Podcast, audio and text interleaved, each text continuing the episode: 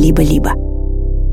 Привет, это Федор Катасонов, голос подкаста «Почему мы еще живы». В страдавние времена, в конце первого сезона, мы рассказали о том, как научились контролировать ВИЧ. В этом эпизоде мы упомянули о бедственном положении с ВИЧ в России. К нынешней чудовищной эпидемии ВИЧ в стране привели дезинформация и заблуждения родом из Советского Союза.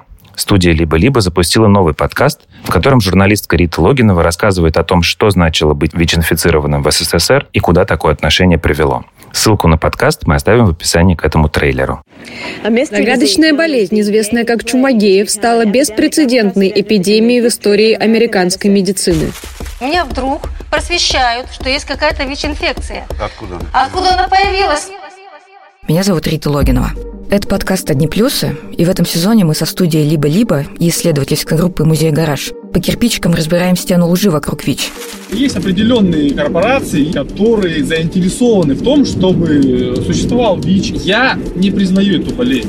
Мифы и дезинформация – это то, что все еще двигает эпидемию вперед в нашей стране.